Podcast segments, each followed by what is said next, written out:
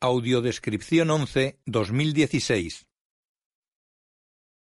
Los niños del cura, año 2013, color, no recomendada para menores de 12 años. Guide Interfilms y Cilion Films, Centro Audiovisual Croata, Eurimage. Los niños del cura. La cámara recorre una sala de paredes azules en la que hay bebés en varias cunas.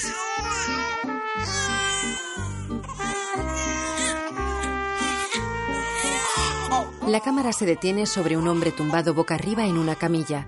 Ronda los 35 años, tiene melena oscura desaliñada y barba. Está pálido e inmóvil con la mirada perdida. Su camilla está entre las cunas de los bebés.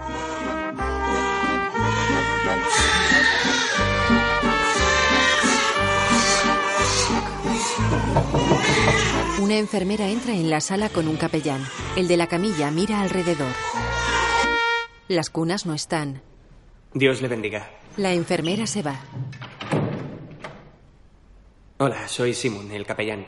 El de la camilla mira fijamente al techo. Me envía el doctor Babich por su operación. Le dije a Babich que no consentiré un aborto. Váyase. Ah, ¿usted es el padre? ¿Y la madre? Espere, ¿quiere decir que está... ¿Embarazado? Es que no se ve. Se enciende un cigarrillo. El capellán se acerca. Pues si está embarazado, no es bueno fumar. Mm.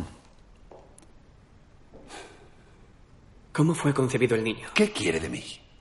¿Una confesión? La confesión es un sacramento. Váyase a casa, hijo. Esto no le conviene. ¿Por qué? Es peligroso. Le podría pasar a usted también. El capellán besa una estola que se pone sobre los hombros. Se sienta en una silla junto a Fabián que lo mira fijamente. Ya veo que insiste. Gesticula contrariado y fuma.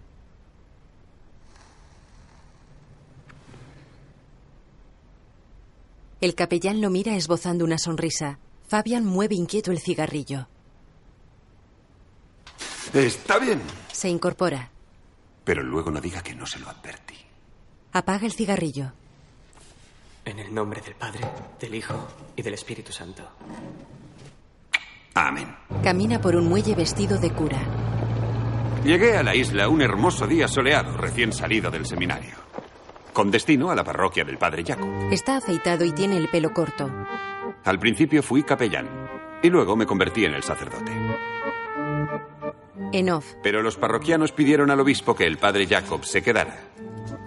Así que daba la misa cada tres domingos. El padre Jacob sostiene un botafumeiro en una iglesia llena de gente. En la misma iglesia, Fabian sostiene el botafumeiro ante tres mujeres. El padre Jacob dirige el ensayo de un grupo de niños en una sala. Fabian les observa. En off. Además de dirigir el coro, el padre Jacob jugaba de delantero centro en el equipo de fútbol de veteranos. En una plaza del pueblo, el padre Jacob mete un gol. Yo de fútbol no entiendo nada. El padre también jugaba a la petanca. Jacob lanza un buen tiro de petanca. Fabián arroja una de las bolas y golpea en la cabeza a una mujer que se desploma. Lo mío no son los deportes. De noche, Jacob está sentado a una mesa con varios hombres. En off. Cantaba en el grupo a capela del pueblo, que estuvo a punto de ganar el festival a capela de Omis dos veces. Fabián escucha desde su cuarto. Yo nunca he tenido buen oído.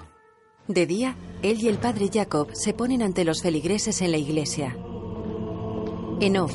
Cuando llegó la Pascua, la cola para confesarse con él siempre era más larga que la mía. El padre Jacob entra en un confesonario. Todos los feligreses guardan cola ante él. Todos le adoraban. Fabián se acerca a otro confesonario. Y a mí eso no me gustaba. Él no ejercía de cura. La isla se estaba muriendo. Desde que llegué inscribí 22 nombres en el libro de defunciones y ninguno en el de nacimientos. Cada vez había menos creyentes. A las personas solo les interesaba el placer personal, no cultivaban su alma. Y yo nada podía hacer. Entra en el confesonario. Hasta aquella confesión. Petar de unos 40 años, cara redonda y pelo corto, entra en la iglesia. Se santigua y mira contrariado la cola del confesonario de Jacob. Se da la vuelta. Una mujer que barría se pone ante él. ¿Qué haces? Ya vendré otro día. Hay mucha cola. Ve con el padre Fabian. Pero sus penitencias son un rollo. Entonces espera. Él se pone a la cola.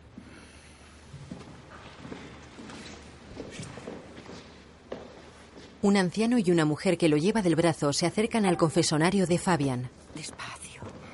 Despacio. Petar va hacia ellos. Hola, señor Mate. ¿Qué? Oiga, ¿le importa que pase yo? Tengo que volver al trabajo. Los pedidos están al caer. Pero es que yo también tengo que confesarme. Seré rápido. Entra en el confesonario y se arrodilla. En el nombre del Padre, y del Hijo y del Espíritu Santo. Amén. Perdóneme, Padre, porque he pecado. No me confieso desde la Pascua pasada. No es que haya pecado mucho, pero digo bastantes tacos. ¿A quién se los dices? A todos. Sobre todo contra Dios y Jesús y de vez en cuando contra la Virgen María. Sé que no es propio de un cristiano, pero es que no puedo controlarme. ¿Algún pecado más? Mi mujer, Marta, dice que estoy matando a personas. ¿Qué? ¿Cómo dices? Que estoy matando a personas. ¿A qué te refieres? Con la gomita, ¿sabe? ¿Qué gomita? La que se pone en el miembro masculino con el condón. Ya veo a qué te refieres, pero ¿cómo puedes matar a nadie con eso? Bueno, los mato antes de que nazcan. Oiga. Aún no ha terminado. Fabian se asoma. Paciencia, por favor, es un sacramento, se está confesando. Es que tenemos prisa y él se ha colado. A todos les llegará su turno. Corre la cortina. No hay derecho. Fabian se sienta en el confesonario. Continúa. No creo que sea un pecado muy gordo. Trabajo en el kiosco y tengo que venderlos. Si no, me quedaré sin trabajo. Pero Marta le ha oído decir al Papa que es pecado y me hace confesarme. Eh, ¿Cuántos crees que has vendido hasta ahora? Ah, yo qué sé, vaya usted a saber. En verano a extranjeros y a los del pueblo todo el año, sinceramente. No creo que nadie se acueste con una mujer sin él. Yo personalmente nunca los he usado. Siempre he acabado dentro de mi Marta. Claro que ella es estéril. ¿Desde cuándo sucede? Estamos dale que te pego desde que nos casamos y no se queda encinta. No me refería a eso. Preguntaba cuánto tiempo llevas vendiéndolos. Ah, eso. Pues la cosa se ha disparado en los últimos años. Cada vez tengo que pedir más. No sé, padre, sáqueme de dudas. En su opinión, ¿es pecado venderlos o no? Sale. La mujer que barría repara en él. Vamos, Mate, te toca. Venga, levanta. Levanta, Mate. ¡Ay! Mate está inmóvil. ¿Te has dormido? ¡Despierta, hombre! ¡Ay, madre mía! ¡Ha muerto! ¡Dios mío, está muerto! Y por su culpa no ha recibido el sacramento. Mírenle todos. ¡Ha muerto! ¡Ay, pobrecito mío! Se lo he dicho, los preservativos matan gente.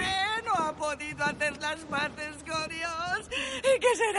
Y yo, querido Mate, como alcalde de este pueblo, te agradezco que colaboraras con la Marina Partisana y lucharas codo con codo con la coalición antifascista. Aún recordamos cómo atacabas a los acorazados alemanes y hasta a los submarinos desde pequeños barcos pesqueros. La Marina de Hilder temía navegar cerca de esta isla porque sabían que tú estabas aquí. Descansa en paz en tierra croata y que las aguas estén en calma por los cielos en que ahora navegas. Una veintena de personas asiste al funeral. Fabian observa cómo un joven sonríe a la trompetista, una chica pelirroja de unos 20 años. Todos salen del cementerio. Un grupo de personas se acerca con una carretilla sobre la que hay un ataúd. Un hombre corre hacia Fabian. Espere, espere. Oiga, ¿Qué ha pasado? mi tío ha muerto. ¿Pero su entierro es mañana? Es que empieza a oler mucho. No puedo tenerlo en casa. Se mi ha ido. Es mejor aprovechar ahora que tener que volver mañana. Sí. La rueda de la carretilla se pincha. La jodida rueda. ¡Ay, mi Luxa querido! La rueda te ha matado dos veces. ¡Ay, Luxa de mi corazón! ¿Qué voy a hacer yo sin ti? Fabian mira la rueda. Fabian queda pensativo. En la casa parroquial tiene varios modelos de condones sobre una mesa. Coge un envase de preservativo rojo. Petar está con él. Esos huelen a fresa. Buenos para chuparla. Por el sabor, supongo. Fabian deja el preservativo. Mira los condones extendidos sobre la mesa. Coge uno con unas pinzas. Ese es el tamaño más pequeño. Es para pitos de hasta 9 centímetros de largo. Fabian lo mira con reprobación y deja el preservativo. Coge otro. Esos son los lubricados. Dicen que se usan sobre todo para dar por el culo. Bueno, basta ya. Deja de decir obscenidades. No seas tan vulgar. Deja el preservativo y coge otro de mayor tamaño. Esos otros son para Fabian lo mira serio. penes de más de 25 centímetros. Aquí el único que los compra es Jure, el camarero de las dos sardinas. Por eso sé que tiene la pata de la mesa más grande de toda la isla. Fabian baja la mirada. El tipo no importa. Lo que hemos de tener en cuenta es el centro del envoltorio. Ahí está la punta del preservativo que impide que el semen salga, así que basta con que cojamos una aguja fina como esta, lo pinchemos así y arreglado. Petar lo mira dubitativo. El agujero es inapreciable, sin embargo, el semen puede fluir libremente por él. De ese modo, queda en manos de Dios. Él decidirá si quiere que haya concepción o no. Gracias a nosotros, los que lo usen no estarán pecando. Tú tampoco pecarás al venderlos, ni perderás el trabajo. Sonríe. Petar asiente. De noche, Petar sale de un kiosco con unas cajas de cartón. Cierra. Una mujer con boina está sola ante el kiosco. Das problemas, problemas, problemas. Mujer Joder, en Ana, casa qué susto sola, me has dado. sola. Te cagaste encima, encima, encima, encima. Era la guerra, guerra, guerra, guerra, guerra. Dios te ha castigado, cobarde, cobarde. No eres un hombre. No Ana, eres vete un a tomar hombre. el sol, la playa aguado, está por allí. No vale nada. Sí, sí, sí, sí, sí, sí. No eres un hombre. Mientes, mientes siempre. No tramas nada bueno. Problemas, problemas. Ana lo sabe. Conseguiste engañar al gobierno. Ana se marcha cabizbaja. Petar entra en la casa parroquial y pasa al salón. Deja las cajas sobre la mesa a la que está sentado Fabian. Volveré antes de abrir para recoger los agujereados. No, Oye, no se lo digas a nadie. Y menos. menos aún al padre Jacob. Petar niega y se va. Fabian saca paquetes de preservativos de una caja. Atraviesa un envase de preservativo con una aguja. Retira la aguja y observa el envase con una lupa de mano. De día la bandera croata ondea en una plaza del pueblo cerca de la iglesia. Peter se asoma desde el interior de su kiosco situado entre el puerto y un embarcadero.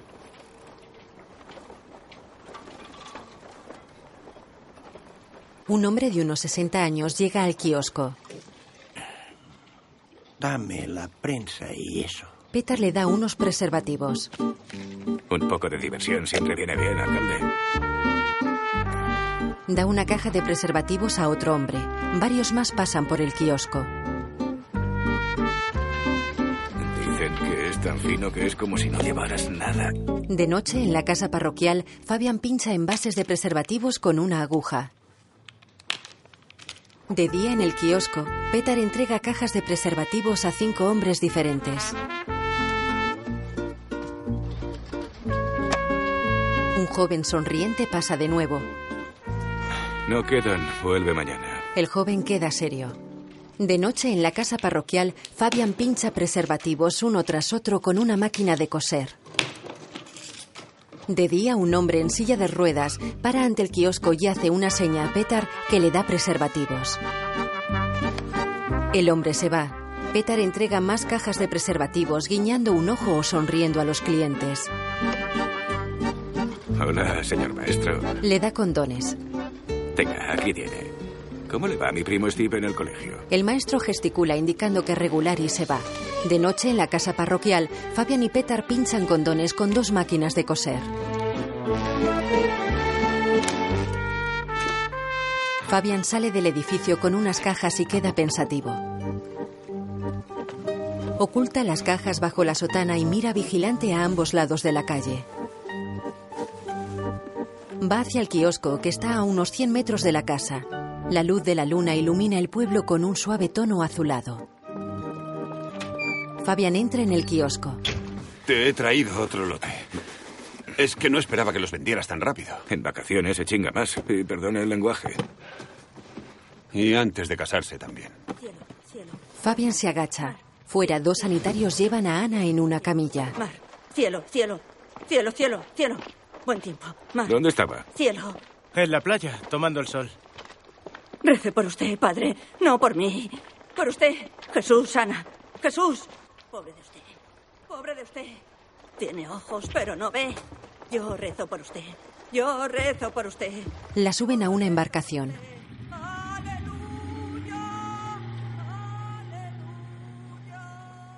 Fabian queda pensativo. Sale del kiosco y se aleja.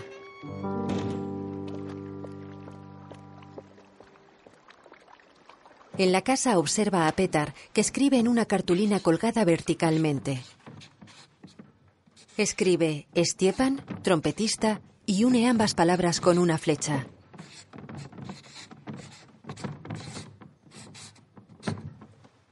Se vuelve hacia Fabian.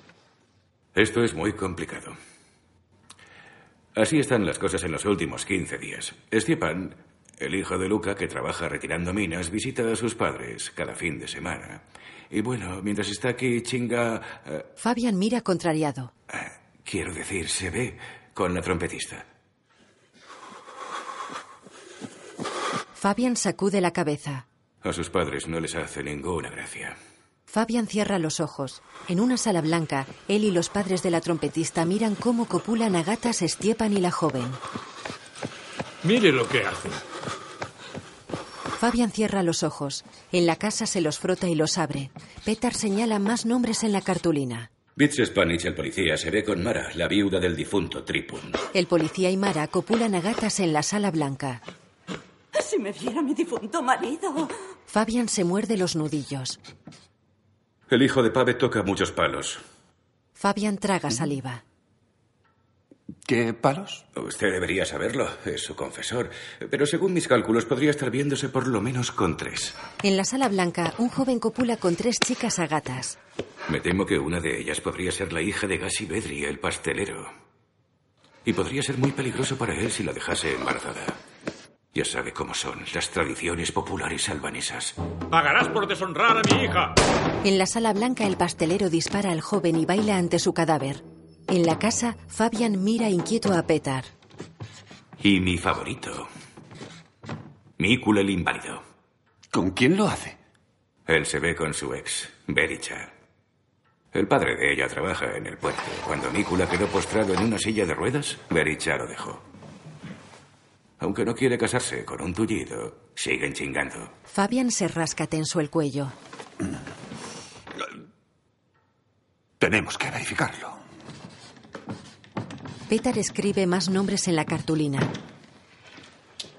Estos tres no sé con quién se ven. Los he investigado, pero no he averiguado nada. En la sala blanca, tres chicos copulan con tres chicas. Petar señala un nombre. Este es un caso especial. No sé nada de él. Tiene tres hijos y una esposa embarazada, pero compró dos paquetes en diez días. Sabor vainilla. Tal vez quiera usarlos por precaución. O algo, no sé. No se volverá a quedar embarazada si ya lo está. Me temo que puedo ser ¿El qué? pedófilo. ¿Cómo dices? De día, el maestro sale de la escuela. Adiós. Adiós. Adiós. Adiós. Petar lo espía. Llama por el móvil. Fabian está en misa. De la alianza nueva y eterna, que será derramada Escucha inquieto. por vosotros y por todos los hombres, para el perdón de los pecados. Haced esto en conmemoración mía. Levanta el cáliz. Oremos. Se da la vuelta y coge el móvil mientras rezan las dos únicas feligresas que hay en el templo. Ha salido. Sobre todo Está con niños. Petar cae de la copa del árbol desde la que espiaba al maestro. Se levanta y se va cojeando. De noche el maestro camina por un cementerio. Petar está al teléfono mientras lo sigue. Hola, padre, lo estoy viendo. En el cementerio. ¿Cómo llama usted a los que les van los muertos? En la sala blanca el maestro se tira dentro de un ataúd. En la isla camina cerca de unas cabras. ¿Cómo llama a los que les van los animales? En la sala blanca el maestro tira de una cabra vestido solo con calzoncillos. En la isla entra en una caseta de piedra junto al mar. Petar está al móvil. Oiga, negativo. No le van los animales. Se acerca a la caseta y mira cauto por un ventanuco de la puerta. Se aparta impresionado. Mira su móvil. Lo pone junto a la ventana y graba con él. Dentro de la caseta, el alcalde y el maestro se besan en los labios. Luego Petar está con Fabian. Fíjese. Le muestra el móvil. Estuvieron así dos horas. Gastaron tres de nuestros condones. Me quedé sin batería y no pude grabarlo todo. Fabian evita mirar. Lo más raro del caso es que uno es de derechas y el otro de izquierdas. El capellán. ¿Entonces perforó todos los condones? Los vendíamos agujereados, menos al alcalde y al maestro. Petar les vendía los más gruesos que tenía. En la actualidad, Fabian está sentado frente al capellán en la sala de paredes azules. ¿Y? ¿Hubo resultados? Nada. En tres meses ni una sola boda, ni un solo embarazo, pero murieron ocho paisanos. Las campanas seguían doblando por los muertos. En la casa parroquial, él y Petar están sentados a la mesa mirando fijamente envases de preservativos.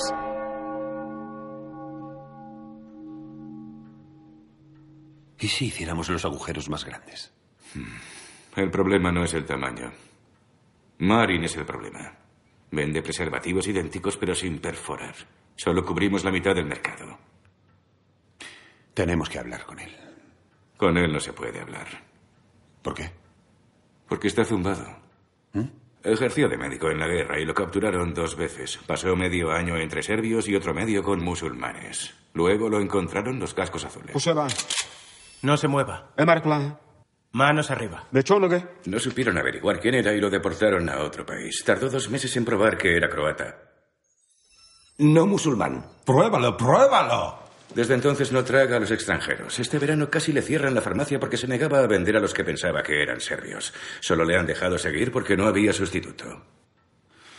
Aún así hablaremos con él. Hmm. De noche, están en la trastienda de una farmacia. El caso es que nuestro plan de perforación no ha dado los resultados esperados. ¿Sabe? Marin los mira serio. Ronda los 50 años, tiene perilla canosa y lleva gafas. Creo que se han vuelto locos. Me deja perplejo, padre. Le tomaba por un hombre serio, razonable, sensato. Pero usted y, y Petar están mal de la cabeza. ¿Hacer todo eso sin contar conmigo? Tenemos que estar unidos. Porque créame, cuando nos extingamos, la isla se llenará de musulmanes y de ortodoxos. En lugar de iglesia habrá una mezquita, en vez de campana, minarete, y en el muelle el cura ortodoxo tomará café con el imán. ¿Insinúa? Por supuesto. Sin duda lo que están haciendo no basta. Es fundamental ir más allá. No solo con los hombres, también con las mujeres. Algunas evitan embarazos usando píldoras anticonceptivas y preservativos a la vez. Doble protección, ¿se dan cuenta? Se me está ocurriendo cambiar el envasado. En lugar de píldoras, les venderé vitaminas. Atacaremos en dos frentes, hombres y mujeres. De día en la farmacia, da cajas de pastillas a dos mujeres. Da una a la trompetista, da otra a una mujer que ronda los 70 años. Y también un test de embarazo. Marin queda extrañado. Se lo da. Treinta cunas. La hija del pastelero coge una caja y le paga. Ante la iglesia, la hija del pastelero sonríe embarazada y vestida de novia. El hijo de Pave está serio vestido de novio junto a ella. Petar y su mujer observan cerca del kiosco. Junto a los novios, un hombre enarbola una bandera albanesa. Marin se acerca a Petar. Ahí está. Gracias a nosotros los musulmanes se convierten al cristianismo. Los novios y su comitiva se alejan. Ahí viene la siguiente. El hombre en silla de ruedas y una mujer vestida de novia se acercan a la iglesia con una comitiva. Fabian está con Jaco. Si continúan todas estas bodas y embarazos, puede que por primera vez en 30 años se igualen el número de muertes y el de nacimientos. El Papa se alegrará mucho cuando se lo diga. ¿El Papa? Sí, me han invitado a visitar al Santo Padre con los muchachos de nuestra parroquia. Fabian mira hacia la puerta. Adelante. Alabado sea Dios. Por siempre. Disculpen la interrupción. ¿Podemos ayudarla? Mi hija. La mandamos a la ciudad a estudiar peluquería y ha vuelto con... Entra, ven que te vean, hija. Una joven entra con un bebé en brazos. Enhorabuena. No estamos de enhorabuena, padre Jacob. Con un hijo y sin marido, cuando su padre vuelva del mar, nos querrá matar. Debiste tener más cuidado. Esos chicos de ciudad te prometen la luna y luego... No ha sido un chico de ciudad, sino del pueblo. Fue el verano pasado cuando estuvo aquí de vacaciones. Entonces todo arreglado. Seguro que sabe quién es el padre. Vamos, hija, díselo. La joven da un papel a Jacob. ¿Qué es esto? Una lista. ¿Una lista de qué? De posibles padres. Jorgen. Ese nombre es húngaro, no es de aquí. Noruego. Veraneante. Ah, Jürgen. Así dijo que se llamaba. ¿Apellidos, dirección? No sé nada más. Fabian dobla la lista. Bien. Lo resolveremos antes de que vuelva tu padre. Muchas gracias. Dios les bendiga. Venga, vámonos. Ellas se van. El caso es que yo mañana tengo un partido decisivo en la Liga de Veteranos. No se preocupe por nada. Yo me encargo de esto. El padre Jacob se aleja. Fabian queda pensativo. Un policía con gafas de sol entra en la iglesia. Se quita la gorra, moja los dedos en la pila del agua bendita y se santigua. Se quita las gafas y para en medio del pasillo central. Está solo. Entra un joven con bigote. Se moja los dedos y se santigua. Se acerca al policía. ¿Qué hay? Llega un cartero. Se moja los dedos y se santigua. Se acerca a los otros dos.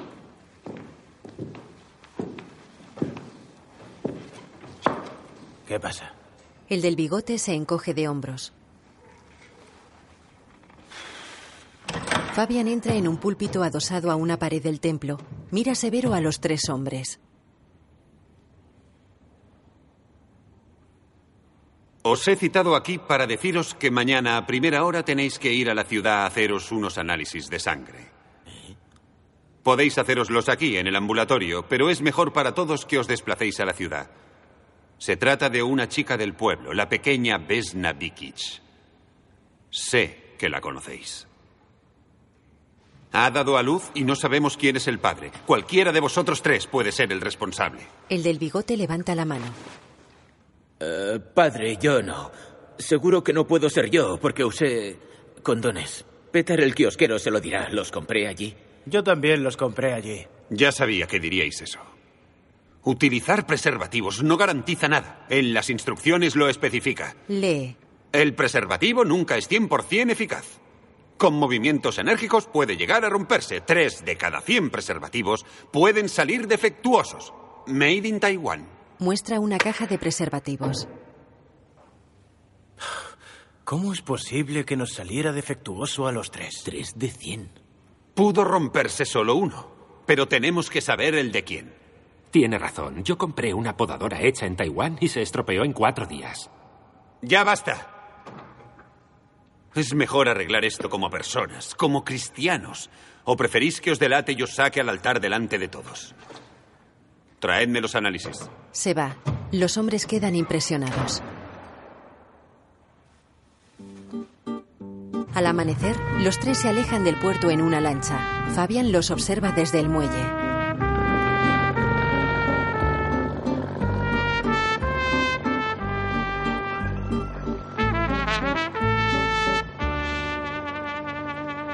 De noche desembarcan en el muelle.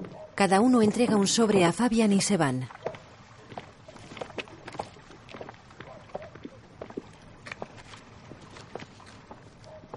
Petar, Marin y Fabian leen unos papeles en la farmacia. ¿Ninguno de ellos es el padre? Entonces el noruego. No. Lo que tenemos que hacer es elegir nosotros al novio. Ah, no, eso no. ¿Y entonces cómo piensa encontrar al noruego, eh? ¿Dejará que el niño sea un bastardo? Yo opino que el mejor candidato es Jure. Es croata y católico. Los tres son croatas y católicos. No todos los croatas son iguales. Y algunos católicos solo lo son de boquilla. El padre de Jure dio su vida por Croacia. Vlado tampoco es mal candidato. No. Jure es mucho mejor como croata y como novio. Si yo tuviera una hija, la casaría con Jure antes que con Vlado. De día, Vesna y el del bigote están en la iglesia. Jure, ¿aceptas a Vesna como legítima esposa? Jure lo mira furioso. Vesna sonríe junto a él. Sí, quiero.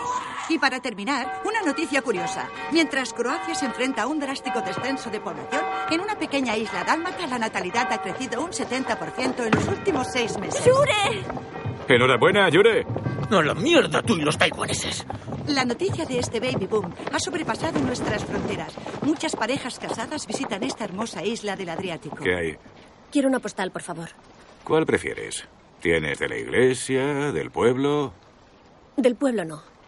Me quedo esta. En la tele. Conectamos con Nada Suriak. Los lugareños están encantados con el aumento de visitantes. Se ha dicho que son las corrientes submarinas las que fortalecen la fertilidad. Algunos turistas se han dado un baño en pleno diciembre. Entrevista a una pareja.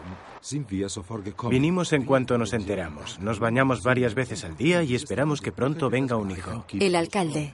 Si me preguntan, diría que este repentino turismo de natalidad dará a conocer el gran potencial turístico de nuestro pueblo, que además de sol y mar, tiene mucho más que ofrecer Discrepo. a los... El maestro. En la oposición creemos que el actual equipo de gobierno no está capacitado para afrontar el reto turístico.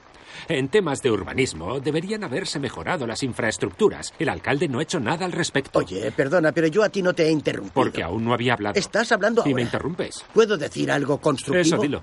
Obviamente hay opiniones distintas, tal como esperábamos, pero ¿cuál es la postura de la Iglesia, padre Fabian? La Iglesia rechaza el sensacionalismo, pero celebra cada nueva vida.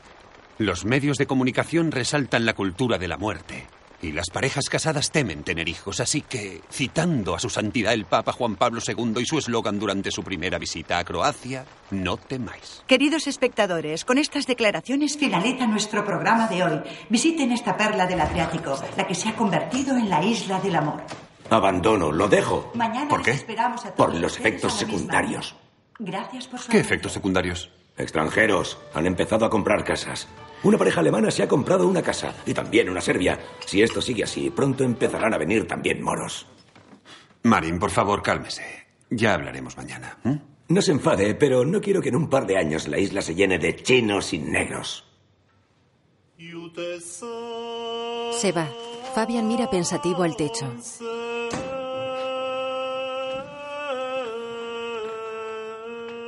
En la sala blanca, un oriental y hombres negros actúan vestidos con ropa tradicional dinárica.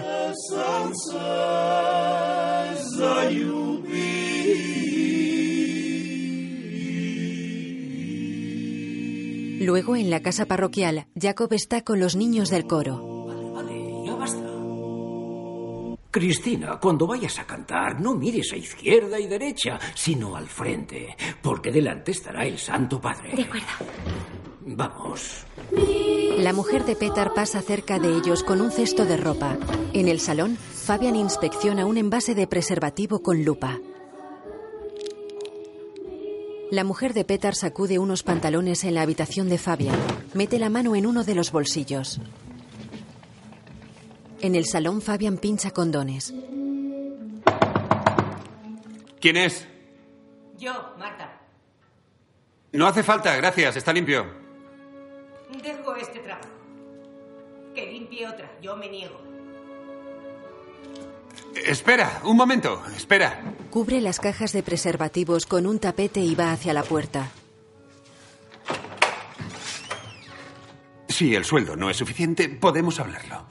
Para la iglesia trabajaría gratis si hiciera falta, pero para usted nunca más. Gracias. Muestra un condón. Fabian le coge del brazo y cierra la puerta. ¿Qué hace usted?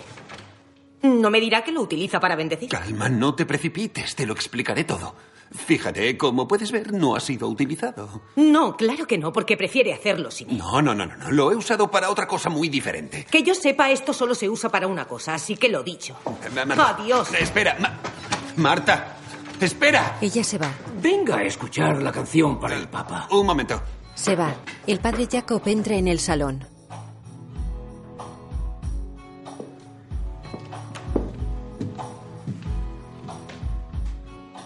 Se acerca a la mesa y destapa los preservativos. En la calle, Marta, te lo explicaré. No hace falta, está muy claro. Padre Fabian. Espera, Luca. Mi hijo ha muerto. Quería informarme sobre el entierro. ¿Qué le ha pasado? ¿Una mina? Un oso. ¿Cómo que un oso? Pardo. Buscando minas por el bosque, le atacó un oso. Yo sufriendo por el peligro de las minas y al pobre lo mata un oso. En el cementerio, Marta está con Fabian, Petar y Marin. Nuestro querido Stiepan, hablo ante tu tumba en nombre de todos tus vecinos. Tu muerte es una clara prueba de que en Croacia no solo nos amenazan las minas y explosivos abandonados y esparcidos por el enemigo invasor, sino también animales de su misma calaña, lobos, osos y jabalíes. ¿Se lo has explicado? No debe temer por mí.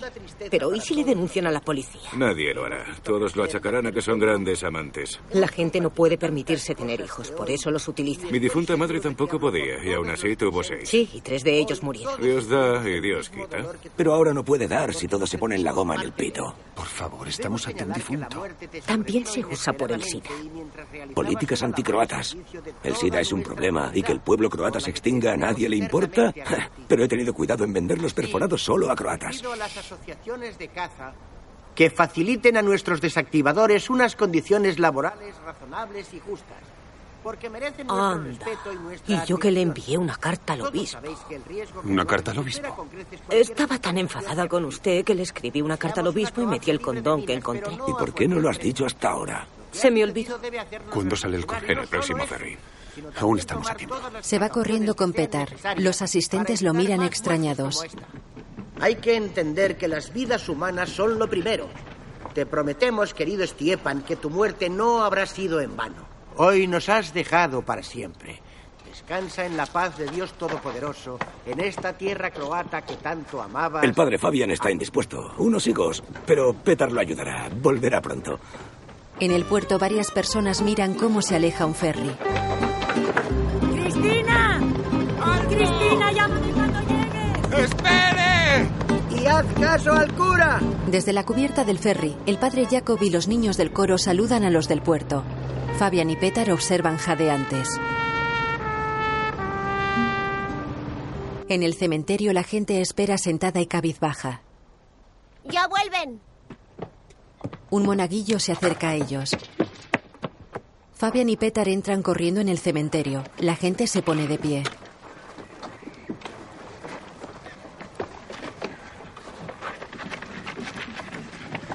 Fabian para ante la gente y toma aire.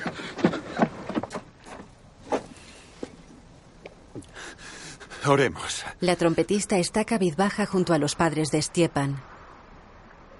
De noche, Fabian, Petar y Marin están ante una casa. El padre de Stiepan les abre la puerta.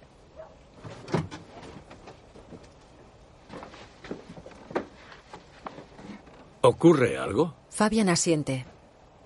Son buenas noticias. Creo que su difunto hijo Stiepan será padre dentro de siete u ocho meses. Petar y Marin se lo explicarán. Hace cinco días, la trompetista que sale con Stiepan vino a mi kiosco. Eh, eh, bueno, que salía. Y compró una postal de un bebé. Al sellarla vi que ponía, ven rápido, tengo una noticia importante, un beso. Y ayer, después de que se llevaran el ataúd, vino a la farmacia. La grabé con el móvil comprando un test de embarazo. Sin duda quería comprobar si estaba embarazada. Después se fue a casa. Estuvo allí exactamente 15 minutos, lo que se tarda en hacer pis y usar el test. Eso lo grabó Petar. Luego fue al ambulatorio señal de que dio positivo. Y no estuvo mucho tiempo. Como saben, en la isla no está permitido abortar. Se fue al puerto y compró un billete para el ferry del día siguiente. Es evidente que ha tomado la decisión de abortar en la capital. Los padres los miran perplejos. Ya está. Como ve, no es todo tan malo.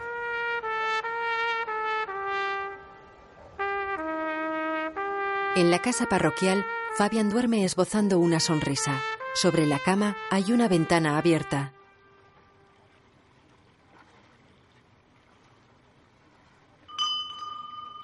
Despierta extrañado.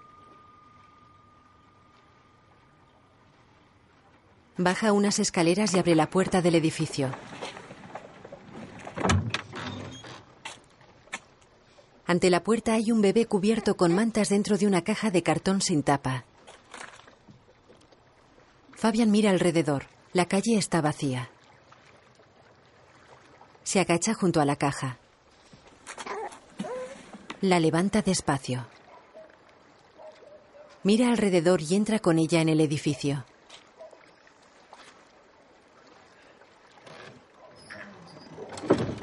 En el salón mira boquiabierto al bebé que está sobre la mesa aún dentro de la caja.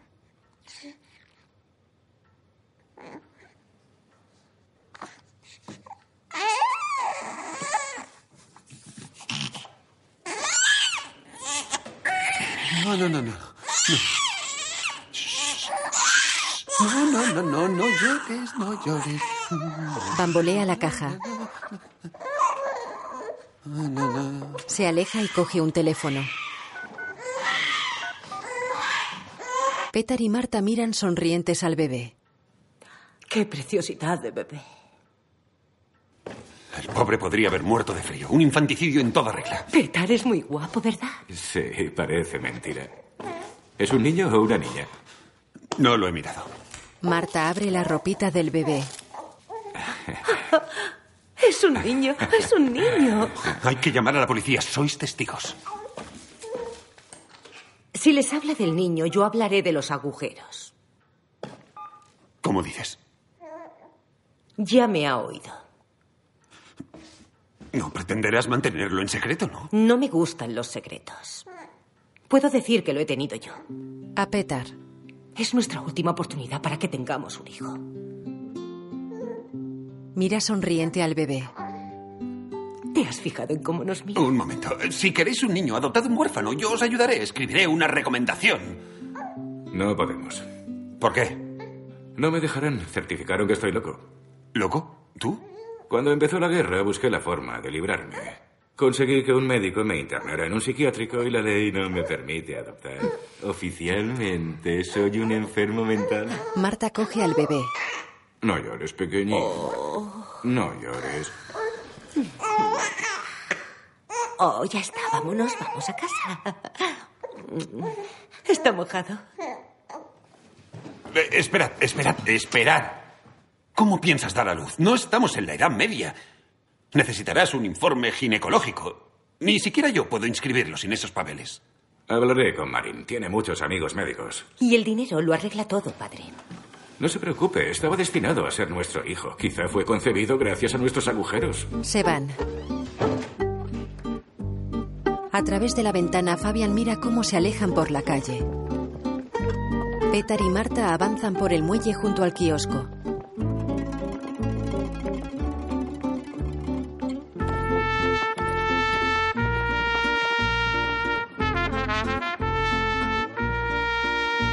Fabian duerme en su cama con la ventana abierta.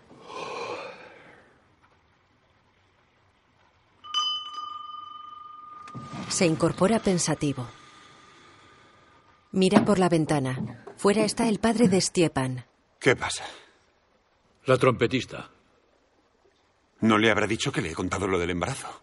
Claro que no. Pero como párroco creemos que usted puede convencerla para que no aborte.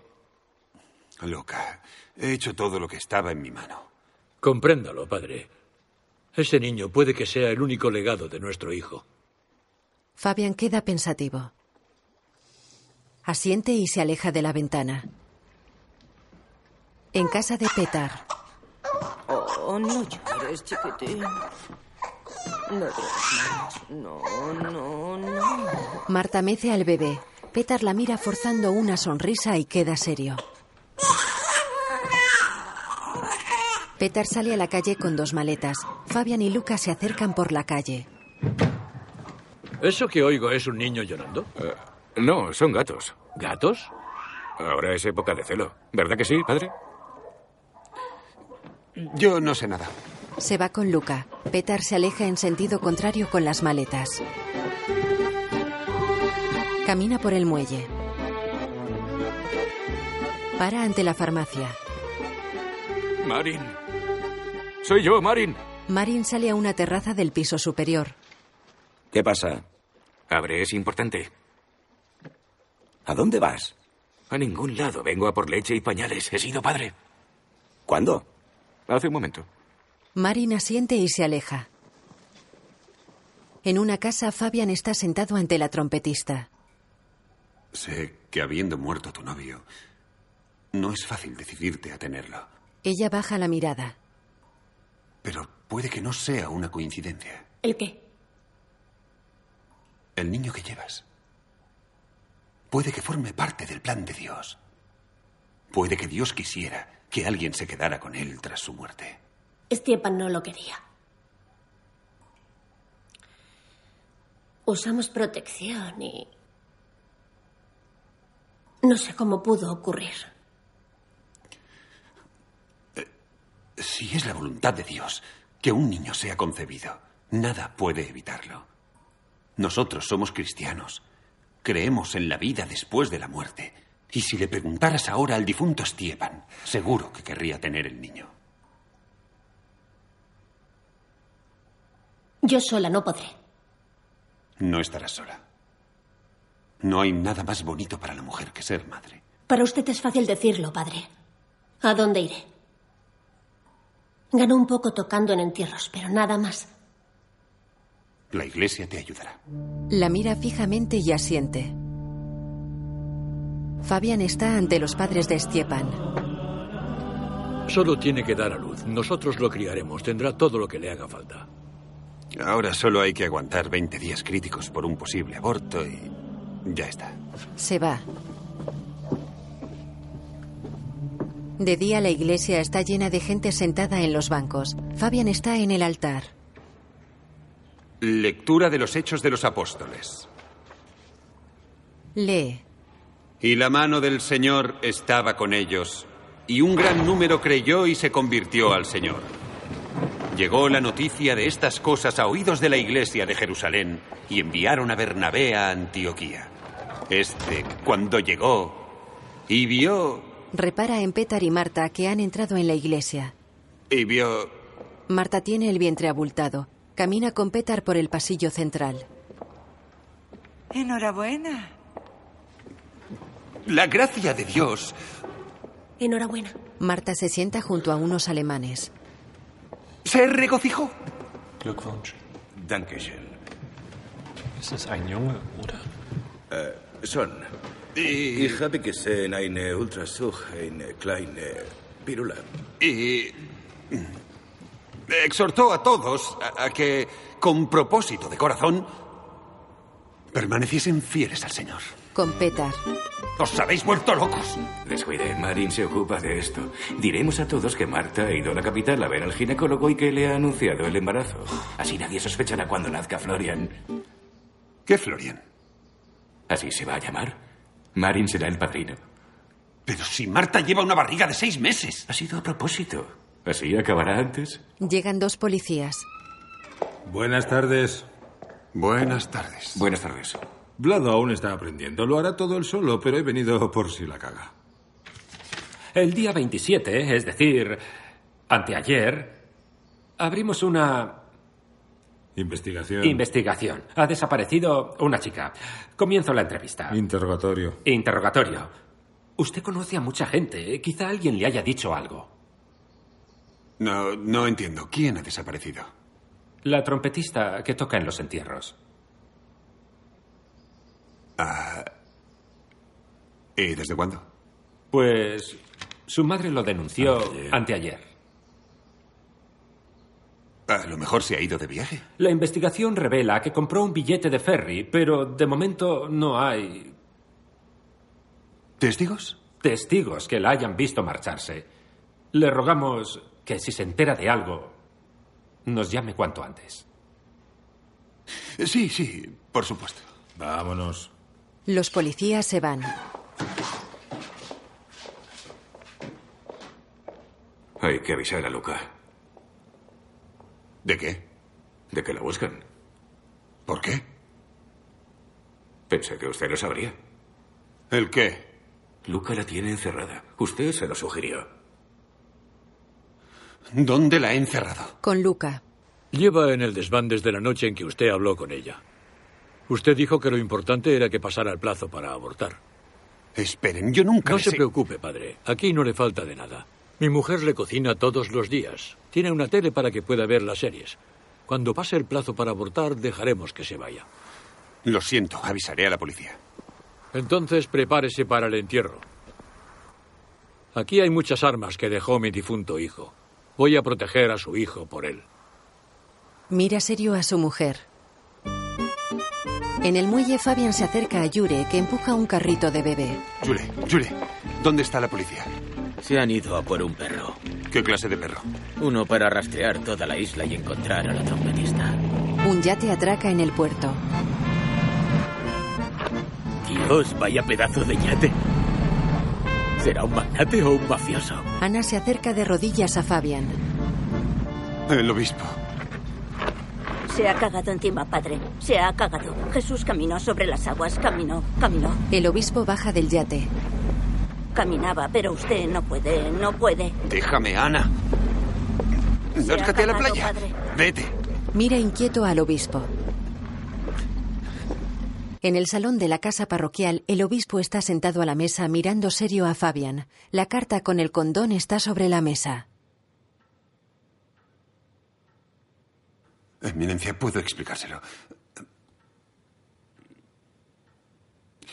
Aunque no sé por dónde empezar. Entre nosotros. Es mejor que lo use, no como otros párracos irresponsables que conciben niños. Es que yo no lo uso. ¿Entonces lo hace sin ponérselo? No me refiero a eso. No lo uso para nada. ¿Con quién? ¿Cómo que con quién? ¿Que con quién no lo usa? Fabian lo mira inmóvil. Solo confío en que no sea con niños.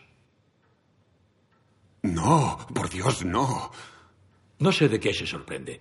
Mire lo que han hecho nuestros hermanos en Irlanda, América, Bélgica, Holanda, Australia. Lo sé, lo sé, y no. No se trata de eso, de verdad. Entonces, ¿me asegura que no tiene que ver con menores? No. Pues tranquilo. Se levanta. Espere, Eminencia. Tengo que confesarle algo. Lo hice en interés de la Iglesia. La isla se muere. Perforé preservativos por el bien de la natalidad, ¿sabe? A los que los utilizan no les están funcionando. De manera que en los últimos meses he conseguido equilibrar las muertes con los nacimientos. El obispo lo mira impasible. ¿Salió en televisión? El obispo esboza una sonrisa. Fabian también.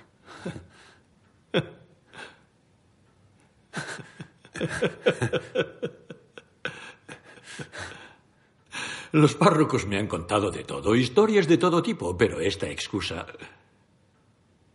es genial. Genial. No, no. Genial. Mi enhorabuena. Lo importante es que no se trate de menores, porque tendría que trasladarle. Lo mira serio y queda pensativo. Se va. En el muelle. Me alegra que no haya sido nada serio. Pronto estará solo en la parroquia. ¿Y a dónde irá el padre Jacob? No se lo diga, pero el padre Jacob servirá en el Capitolio. Me alegro. Qué idea la suya de agujerearlos. Muy buena. Incluso podríamos intentar imponerla a nivel estatal. Hablaré con el arzobispo. Genial. Se va en el yate. Fabian queda inmóvil siguiéndolo con la mirada.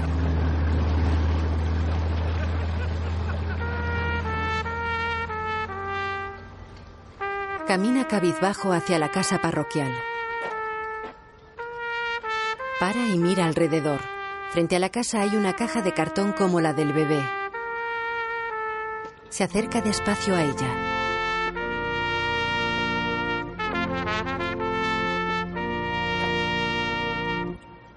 En la caja hay un pequeño jersey azul que tiene bordado José en letras amarillas. Está junto a piezas de fruta, un peluche y unos pañales. Fabián coge pensativo el jersey. De noche se acerca a la casa de Petar y Marta. Abre. Cierra y mira cauto alrededor. Abre de nuevo. Entra. Queda sorprendido. Las paredes están forradas con hueveras de cartón. Petar coloca una de ellas con una grapadora. Aislamiento acústico. Invento mío. Lo he aislado todo con tres capas. Fibra de vidrio, poliestireno y cartones de huevos. El niño puede berrear lo que quiera y no se oye nada. Coge un adhesivo de montaje. Dos cosas. Primero, hay que dejar de perforar preservativos. Y segundo, pensar cómo rescatar a la trompetista. Ahora viene Marín. ¿Por qué nosotros? ¿Tú qué? Es culpa nuestra que esté en el desván. No nos pueden hacer nada. Hemos borrado lo grabado. Prefiero que la trompetista les entregue el niño a que Luca me mate. Ahora tengo un hijo. Sí, todos saben que su casa está llena de armas. Bueno, eso es lo que él dice, pero os aseguro que aquí nadie va a usar ningún arma. Llega Marin vestido de camuflaje. Deja un gran lío de tela sobre una mesa y lo abre. Hay un lanzacohetes y armas cortas. Aquí tiene. Elija usted. ¿Qué es esto? Para autodefensa, por si dispara. No. No, Marin. No. Usted sabe que está armado. Marin, por favor. Nada de armas. Vamos, es la hora. Ha dejado de llorar. Marta y Petar se alejan con el bebé. ¿A dónde vais? Cogeremos la barca e iremos hasta el faro. El chaval necesita que le dé el aire. Se van. Fabian mira perplejo a Marin, que tiene puesto un pasamontañas. Luego, en casa de Luca, suben por una escalera de la fachada. Una vez culé jamón en ese desván. Creo que hay una ventanita en el techo. Shh. ¿Viene alguien? Se agachan. Ana avanza de rodillas por la calle. Se aleja. Fabian y Marin se levantan. Usted quédese aquí. Subiré yo. Le da un serrucho. Por si acaso. Sube al tejado. Fabian espera junto a una puerta con candado. Fabian mira alrededor. Intenta cerrar el candado. Oiga, señorita. Hemos venido a liberarla. Luca le apunta. Sabía que intentaría algo. Ahora voy a tener que encerrarle a usted también. Marin apunta a Luca. Baja la pistola. Ya le dije que nos vendrían bien las armas. Baja tú la pistola. Apunta a Marin. Suelta eso, mujer. ¿No ves que igual se te dispara sin querer? Ella amartilla el fusil y apunta. Adentro. Luca abre la puerta del desván. Fabian y Marin entran. El cura mira sorprendido al suelo. Marin. La trompetista está tendida en el suelo con sangre entre las piernas. Marin le toma el pulso en el cuello. Hay que llevarla al hospital. La baja en brazos por las escaleras. Fabian y Luca van tras él.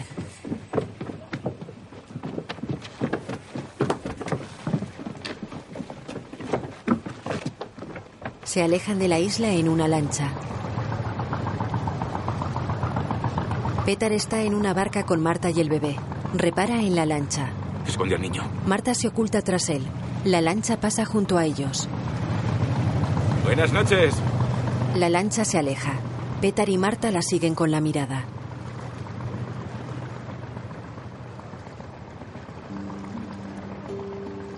Fabián, Luca y Marin están cabizbajos sentados en una sala de espera vacía. En un lateral de la sala hay un televisor encendido. Y ahora les ofrecemos las últimas noticias desde el Vaticano. Como les habíamos anunciado con anterioridad, una serie de actos con los jóvenes como protagonistas. Ayer el Santo Padre recibió a los chicos croatas que, vestidos con trajes regionales, interpretaron diversas canciones para el deleite de Benedicto XVI. Luego tuvo una amistosa charla con los jóvenes creyentes. Un médico sale de una habitación. Fabián y los demás se acercan a él. No está bien, padre. ¿Sobrevivirá? Eso sí, pero me temo que ya no podrá tener hijos. ¿Y si la llevamos a otro sitio para tratarla? Recaudaré dinero en la parroquia. Lo siento, han esperado demasiado. Se va. Una enfermera sale de la habitación dejando la puerta abierta. Dentro la trompetista duerme pálida y ojerosa en una camilla. La puerta se cierra. Fabián tiene la mirada perdida. De día viaja cabizbajo en la lancha. Luca maneja el timón. Se acercan a la isla.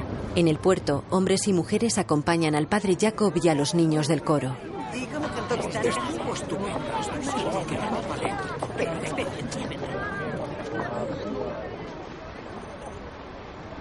En un lateral del muelle, Fabian y Marin salen de la lancha mientras Luca la amarra con un cabo.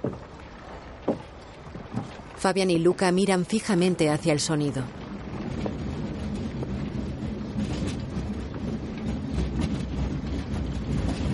Dos hombres pasan de largo empujando un carro sobre el que hay un ataúd metálico. Lo sigue una mujer que arrastra una maleta. Van hacia el ferry. Fabian mira cómo se alejan. Peter se acerca a él.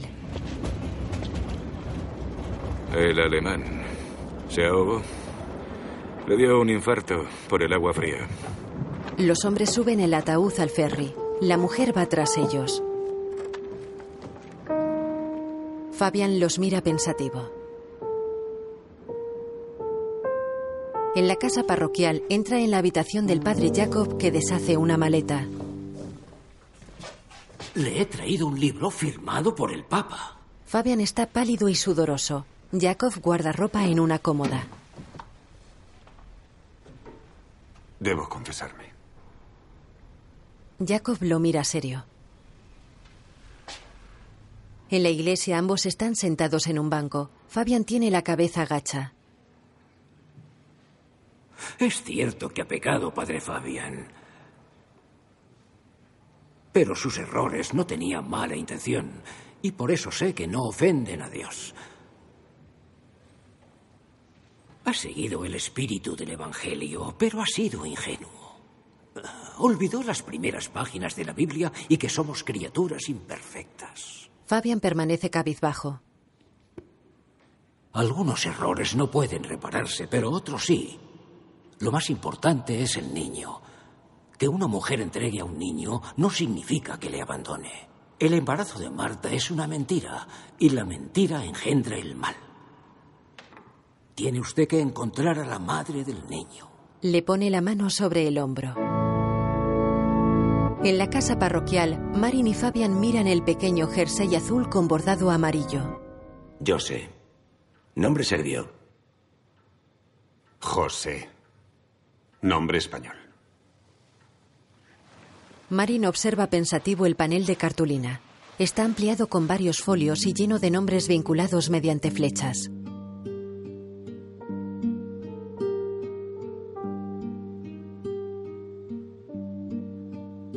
Fabian mira expectante al farmacéutico. En mi opinión, las sospechosas son la joven Vizca, Mara, la viuda, y Bericha, la ex de Mícula. Fabian queda pensativo. Mira el pequeño jersey.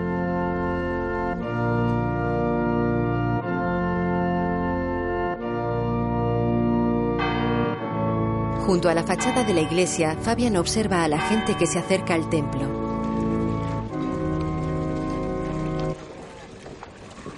Yure y Vesna llegan a la escalinata de la iglesia.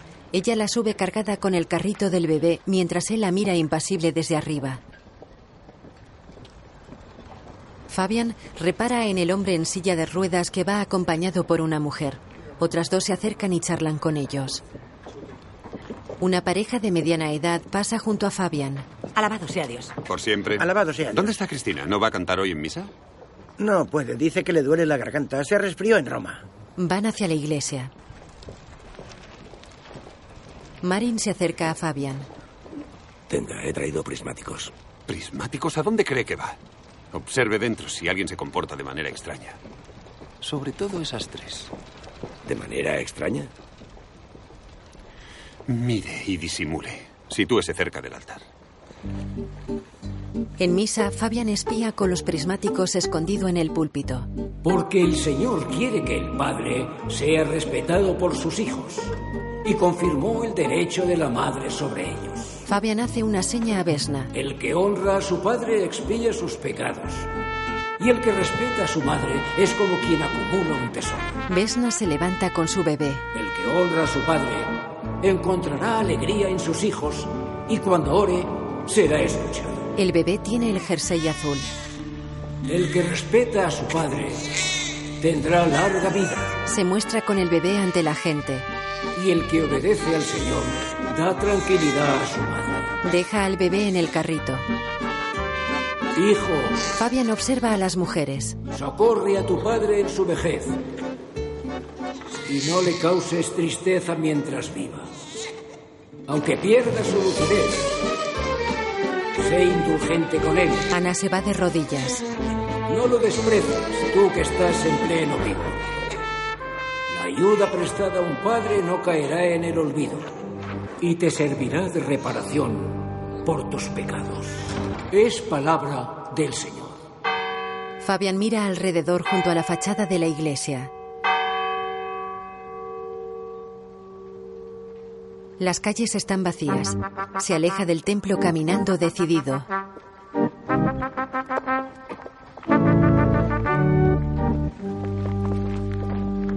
Sube una ladera junto al mar. Se acerca a una solitaria casa de piedra. Ana, Va hacia la puerta. Ana. Camina por el interior de la casa. Las paredes están encaladas y sucias. Una talla de la Virgen preside una estancia. Hay multitud de fotografías de José Carreras en las paredes. Junto a una de ellas hay un puzzle en el que dos ángeles están junto al niño Jesús. Sobre una mesa hay un recipiente con ovillos de lana azul y dos agujas de tejer. Fabian se acerca a la mesa.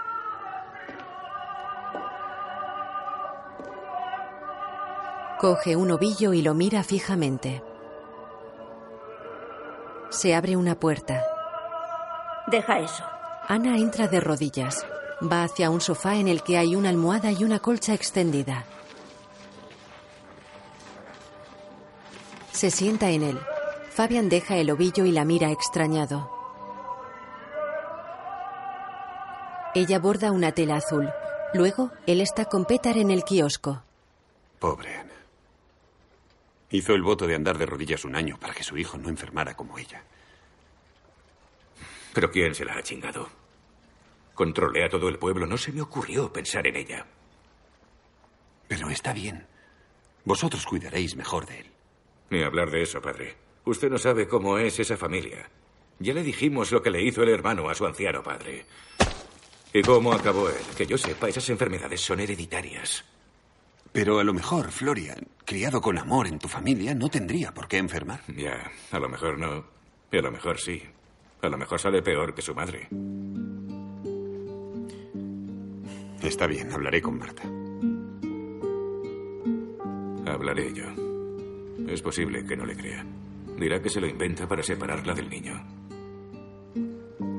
De noche en su casa, mira fijamente al bebé que está tumbado en un capazo. ¿No le ves nada raro a este niño? ¿Raro? Fuera de lo normal. ¿Muerde o algo así? Si aún no le han salido los dientes, ¿por qué me lo preguntas? A lo mejor en su familia hubo enfermedades. Pues si está enfermo, es nuestro. No soporto a los que se desentienden porque estén enfermos. Sirve un guiso. Vamos, siéntate. Se enfría la comida. De día, Petar está en la farmacia. ¿Has traído receta? ¿Para qué la quieres? No te lo puedo dar sin receta. Tampoco puedes vender vitaminas por anticonceptivos. Marin saca un envase de un cajón. Toma. Y cuidado con lo que haces. Son los omníferos más fuertes que tengo. Uno antes de dormir. Ah, y en polvo para echar en el té me cuesta tragarme las pastillas. Machácalas y serán polvo. Ah. De noche en su casa, Marta duerme en la cama. Petar chasca los dedos junto a ella que no se inmuta.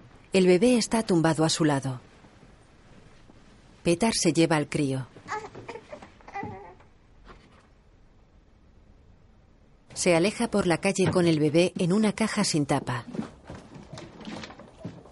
En casa, Marta entorna los ojos y los vuelve a cerrar. Sobre su mesilla hay una taza con una bolsita de infusión. En la calle, Petar deja la caja junto a la puerta de la casa parroquial. Se aleja.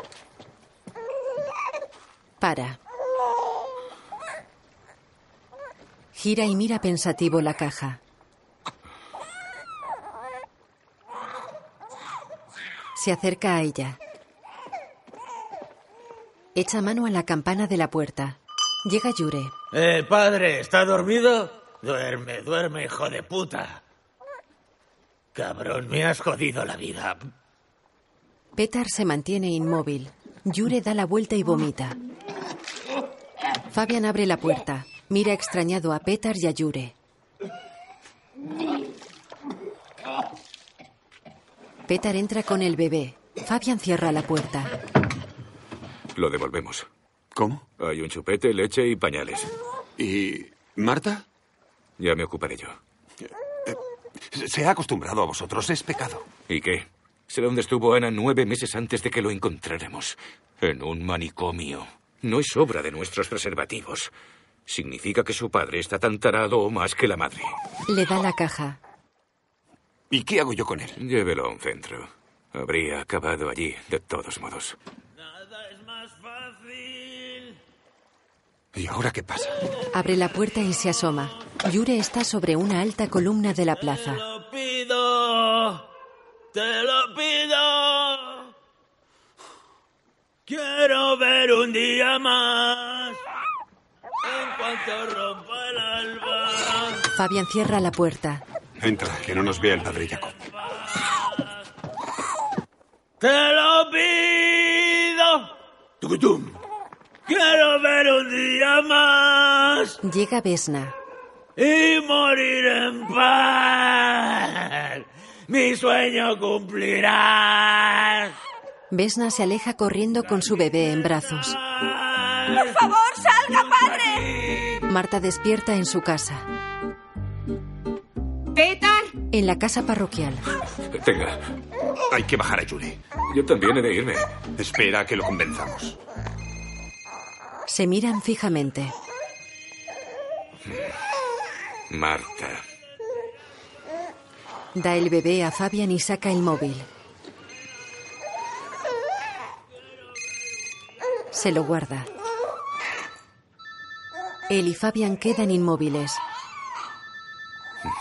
¿Ahora le llama usted? Sospechará si nadie responde.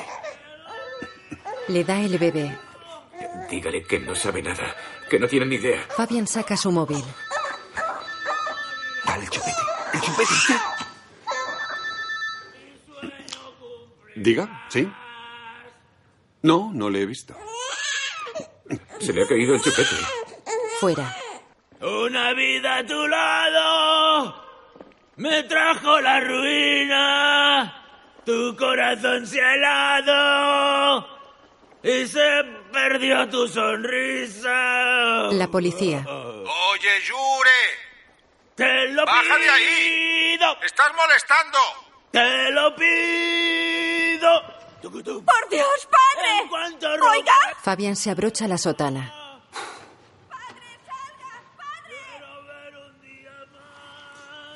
Petar sostiene al bebé.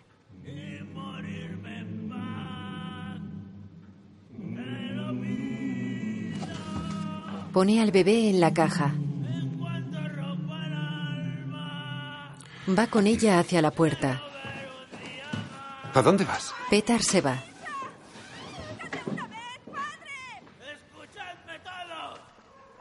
¡No le compréis condones a Petar! ¡No son para joder y acabaréis!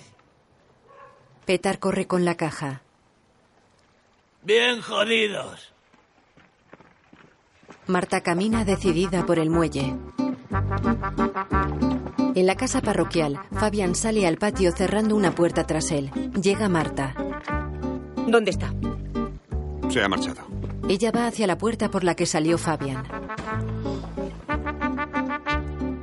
Dentro de la casa inspecciona el dormitorio de Fabián. Entra en el salón. Marta, aquí no está. Ella mira en otro cuarto. Oye, Petar se lo ha llevado. Ella avanza por un pasillo. Despertarás al padre ya. Ni que fuera el Papa de Roma. Entra en un dormitorio y mira alrededor. Está vacío. Va seria hacia la puerta principal. Para y se toca pensativa el vientre. Fabian mira extrañado el dormitorio vacío.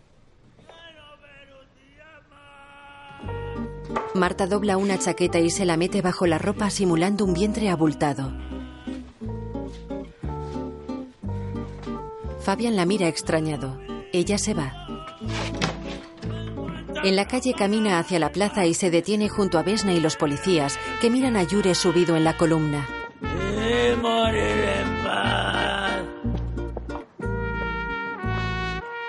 Yure mira extrañado a Marta. Ella se va. Yure abre los brazos. Lejos, lejos vuela de flor en flor el ruiseñor. Fabian sale de la casa parroquial. Tocan tus cantos, olvidaste ya tu rosa. Lejos, lejos vuela de flor en flor el. Fabian para junto a la columna.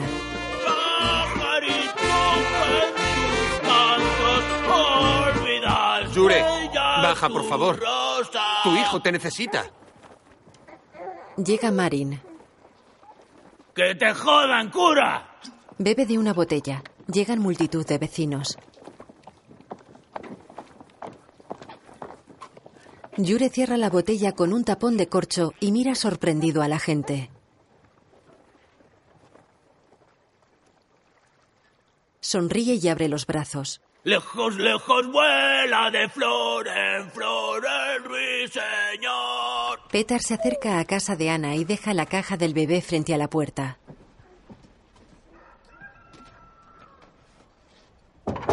Se aleja. Para y mira la caja.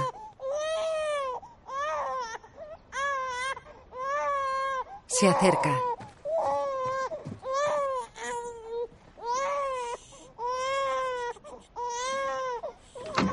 Ana abre la puerta. Ella y Petar se miran fijamente.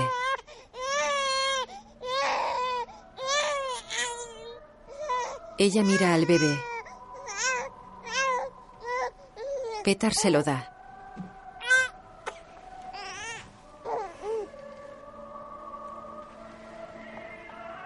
Ana mira extrañada a Petar. Él se va.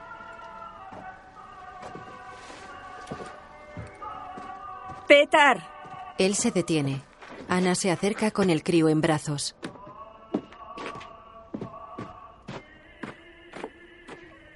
Se lo ofrece. Me lo quitarán.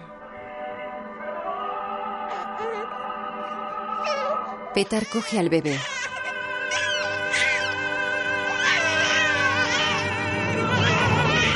Se va con él.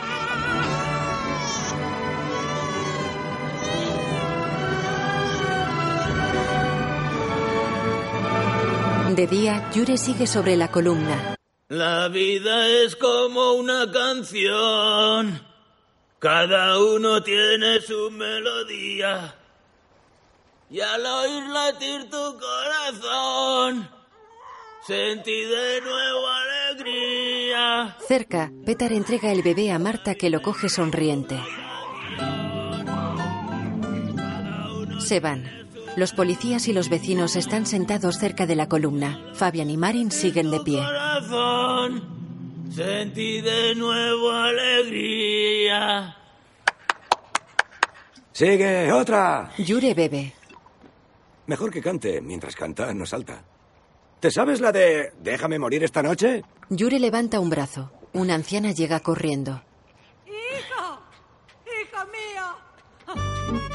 Mamá, ¡Hijo!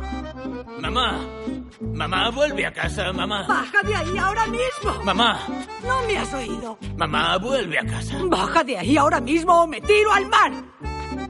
Tú a tu tumba y yo a la mía. ¡Detenedla! ¡Detenedla! ¡No sabe nadar! ¡Se ahogará! La madre mira hacia el agua. Mamá, ¡Dios mío!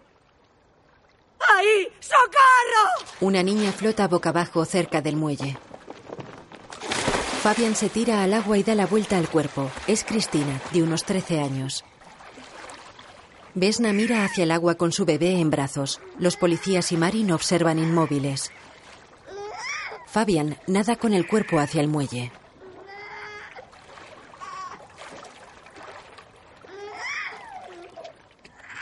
Los padres de Cristina llegan a la plaza. Fabian y un policía sacan el cuerpo del agua. Marin se arrodilla y pone la mano sobre el pecho de la cría, que está inmóvil con los ojos cerrados.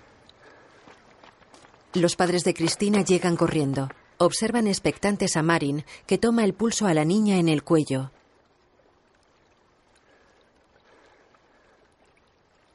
Marin aparta la mano del cuello. Mira a los padres y niega. Fabian repara en el padre que tiembla ligeramente con la mirada perdida.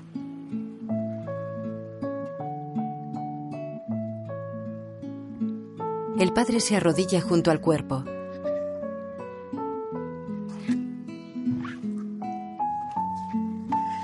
Se levanta con el cadáver en los brazos. Mira serio a Fabian y se va con su mujer.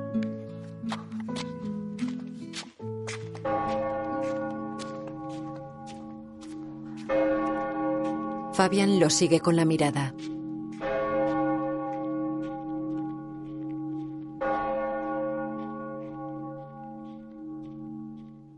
En la casa parroquial, Fabian abre el dormitorio de Jacob. El viejo párroco está cabizbajo, sentado al borde de la cama. Mira a Fabian con aspecto abatido. Debo confesarme. Le ofrece una estola púrpura que tiene en la mano. Fabian la mira fijamente. Se acerca y la coge. La besa y se la pone sobre los hombros. Se sienta en la cama. Jacob está pálido y ojeroso, mirando fijamente al suelo. Se santigua.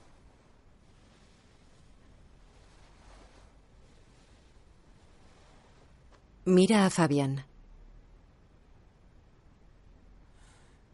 He sido yo, padre. Fabián mira fijamente al suelo.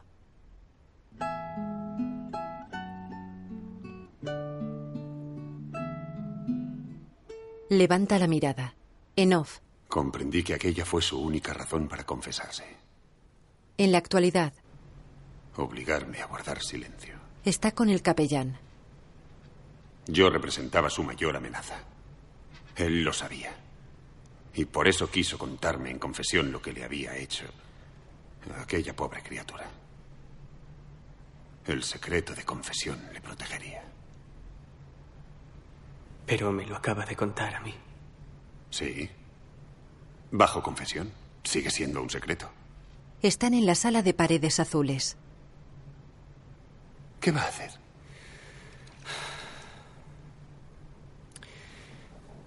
Gracias a nuestro sagrado sacramento, todo quedará entre nosotros. ¿Y la policía? ¿Nunca descubrió nada? Sí. La autopsia probó que la chica estaba embarazada. Se enciende un cigarrillo. Deja el mechero sobre una mesa. Lo que no saben es que el padre acaba de ser nombrado obispo auxiliar. El capellán aparta la mirada. Está sentado en una silla junto a la cama de Fabian. Rece el acto de contrición. No hará falta. No tiene sentido que nos absolvamos entre nosotros. El capellán asiente. Por suerte yo tengo mi tumor. Pero usted... No sé cómo conseguirá hacer frente a esto. El capellán se levanta y va hacia la puerta. Para y gira hacia Fabian. Hasta la vista. No. Adiós. El capellán sale de un edificio blanco con un jardín ante la fachada. Baja despacio la escalinata de acceso.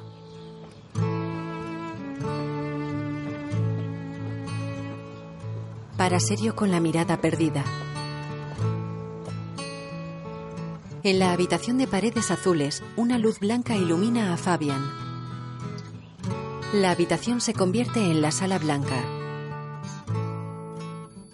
Fuera el capellán está pensativo frente al edificio. Se va corriendo. Pasa junto a un médico que lo mira extrañado.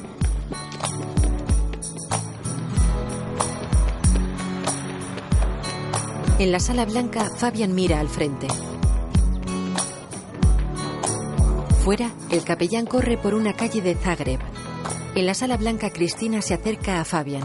Él baja la cabeza. Ella le acaricia el pelo. Tiene el vientre abultado. Aparta la mano y Fabian levanta la cabeza mirándola boquiabierto. Ella le ofrece una mano. Fuera el capellán corre hacia la iglesia de San Marcos. En la sala blanca, Fabian da la mano a Cristina. Se va con ella caminando despacio. Para y mira a cámara esbozando una sonrisa. Ella tira de él y se alejan.